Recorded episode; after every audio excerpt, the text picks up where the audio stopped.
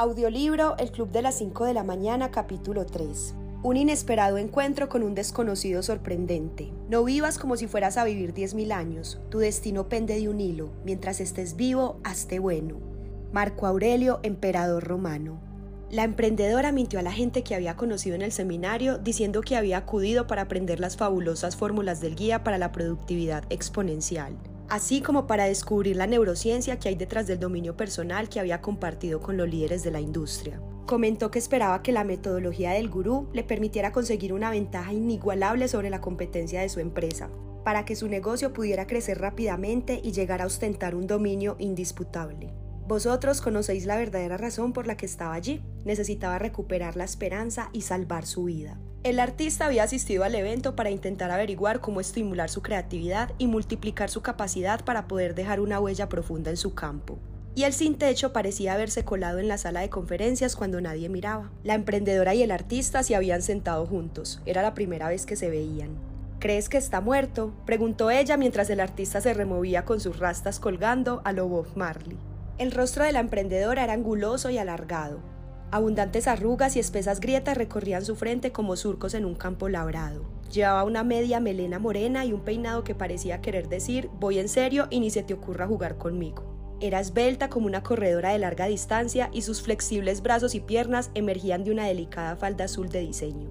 Tenía una mirada triste que escondía heridas antiguas aún por curar y el caos existente que estaba infectando su querida empresa. No estoy seguro, es muy mayor y la caída ha sido muy bestia. Qué fuerte, vaya escena, no había visto nunca nada igual, comentó el artista mientras se tiraba de un pendiente. Yo acabo de descubrirlo, no me van demasiado estas cosas, explicó la emprendedora. Seguía sentada, los brazos cruzados sobre una blusa color crema de cuyo cuello colgaba elegantemente una pajarita negra de tamaño colosal.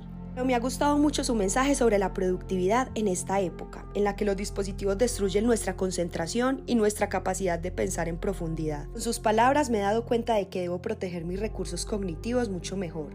Continuó con un tono de voz ligeramente formal. No estaba muy interesada en compartir lo que le estaba pasando y obviamente quería proteger su fachada de emprendedora distinguida, lista para pasar al siguiente nivel. Sí, ese hombre es total, dijo el artista que parecía nervioso. A mí me ha ayudado mucho, no puedo creer lo que acaba de pasar, que es surrealista, no. Era pintor. En su deseo por elevar su técnica y por mejorar su vida personal, seguía la obra del guía, pero por alguna razón los demonios de su interior parecían tener poder sobre su naturaleza más elevada, y de este modo solía sabotear su insaciable ambición y sus ideas maravillosamente originales. El artista tenía un aspecto intenso, una barba de chivo sobresalía de su mentón, llevaba una camiseta negra y shorts negros que le llegaban por debajo de sus rodillas protuberantes. Unas botas australianas negras con suela de goma completaban su creativo uniforme. Una fascinante cascada de tatuajes descendía por ambos brazos y por su pierna izquierda. Uno rezaba, los ricos son unos farsantes. En otro había una cita de Salvador Dalí que decía simplemente, yo no tomo drogas, yo soy una droga. ¡Hey chavales! El sin techo gritó desde unas filas más atrás y en un tono inadecuadamente alto a la emprendedora y al artista. El auditorio aún se estaba vaciando y los técnicos seguían desmontando el escenario cuidadosamente. El personal del evento barría el suelo. Una canción suave sonaba de fondo. Los dos nuevos conocidos se dieron la vuelta y vieron una melena enmarañada y salvaje, una cara que parecía no haberse afeitado durante décadas y una combinación andrajosa de ropa llena de manchas. ¿Sí? preguntó la emprendedora en un tono frío como el hielo del Ártico. ¿Puedo ayudarle? ¿Qué pasa, colega? respondió el artista con algo más de compasión. El sin techo se levantó y se acercó a rastras para sentarse junto a ellos. ¿Creéis que el gurú la ha palmado? Preguntó quitándose una costra de una de sus muñecas. No lo sé, respondió el artista jugando con otra rasta. Espero que no. ¿Os ha gustado el seminario? ¿Os va todo eso que ha contado el viejo? Continuó el desaliñado conocido. Ya ves, es total, dijo el artista. Me encanta su obra. Ha sido duro incluirla en mi vida, pero lo que dice es profundo y potente. no estoy muy segura, dijo cínicamente la emprendedora. Me ha gustado mucho lo que he oído hoy, pero hay otras cosas que no acaban de convencerme. Necesitaría un tiempo para procesarlo todo. Pues yo creo que es un crack, respondió el sin techo con un eructo. Yo hice mi fortuna gracias a las enseñanzas del guía y he disfrutado de una vida lo grande también gracias a él. Mucha gente desea que le sucedan cosas excepcionales. Él me enseñó que los mejores son los que consiguen que le sucedan cosas extraordinarias. Y lo mejor es que no solo me regaló una filosofía secreta para hacer realidad mis sueños, sino que también me enseñó las tácticas y las herramientas para traducir esa información en resultados. Sus ideas sobre cómo establecer una rutina productiva por las mañanas transformaron mi impacto en el mercado. Una profunda cicatriz atravesaba la frente del sin techo justo por encima del ojo derecho. Su barba amenazante era de color gris. Alrededor del cuello llevaba un collar de cuencas como los que llevan los sagrados hombres indios en sus templos. Aunque su hipérbole le hacía sonar inestable y su semblante sugería que llevaba muchos años viviendo en la calle, su voz transmitía una extraña sensación de autoridad y sus ojos revelaban una confianza leonina. Vaya chiflado, susurró la emprendedora al artista. Si este tipo tiene una fortuna, yo soy la madre Teresa. Y que lo digas, parece un loco, respondió el artista. Pero mira el pedazo de reloj que lleva. En la muñeca izquierda, el sin techo que parecía tener 70 y muchos, llevaba uno de esos relojes enormes que los directores británicos de los fondos de inversión suelen lucir cuando salen a cenar al Mayfair. La esfera tenía el color de un revólver y el marco era de acero inoxidable. La manecilla de las horas era roja y fina como una aguja, y el minutero naranja como el atardecer.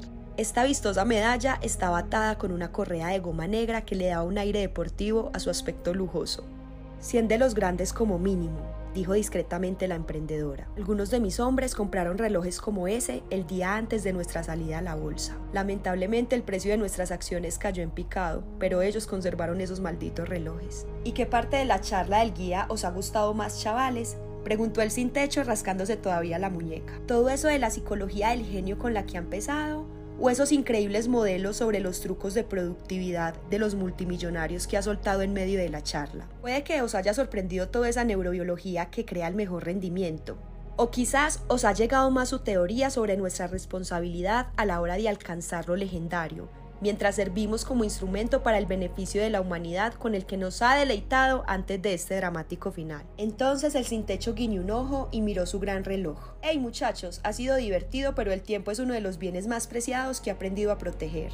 Warren Buffett, el brillante inversor, dijo que los ricos invierten en tiempo, los pobres invierten en dinero, así que no puedo quedarme mucho tiempo con vosotros. Tengo una reunión, un jet y una pista de despegue esperando. ¿Sabéis a qué me refiero? Parece que está delirando, pensó la emprendedora. Buffett también dijo, compro trajes caros pero me quedan como si fueran baratos. Quizás también recuerda esa frase, y continuó la emprendedora.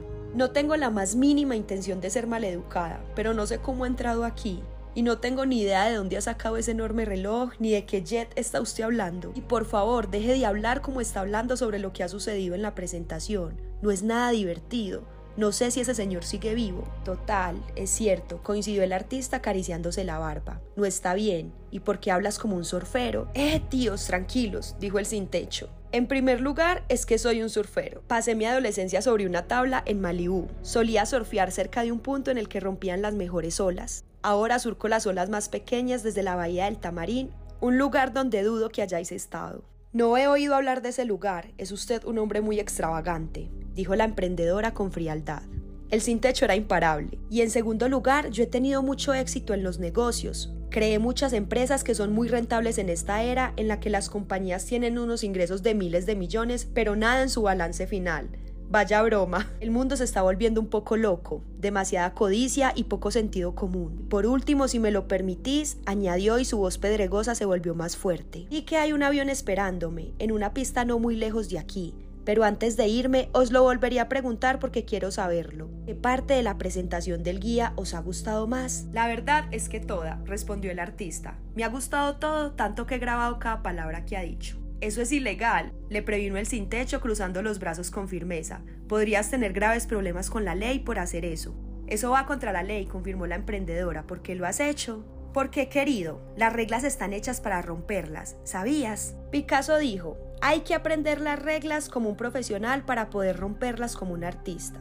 Yo necesito ser yo mismo y no una abeja más que sigue al rebaño por un camino que no lleva a ningún sitio. La mayoría, sobre todo la gente con dinero, no son más que un fraude, declaró el artista. Es como lo que dice a veces el guía, puedes encajar o puedes cambiar el mundo, no puedes hacer las dos cosas, por eso lo he grabado. Deténme, la cárcel también puede ser interesante. Seguramente conocería gente muy guay allí. Mm, vale, dijo el sin techo. No me gusta tu decisión, pero me encanta tu pasión, así que adelante, enséñanoslo, pon las partes del seminario que te han molado. Todo lo que he grabado es alucinante. El artista levantó un brazo y dejó ver un tatuaje de Jimi Hendrix. Sobre la cara de la superestrella se leía la frase, Cuando el poder del amor supere al amor al poder, el mundo conocerá la paz. Os voy a enseñar algo especial, añadió. Venga, pon las partes que te han gustado, le animó la emprendedora levantándose de su asiento. No sabía bien por qué, pero algo estaba empezando a cambiar en su interior.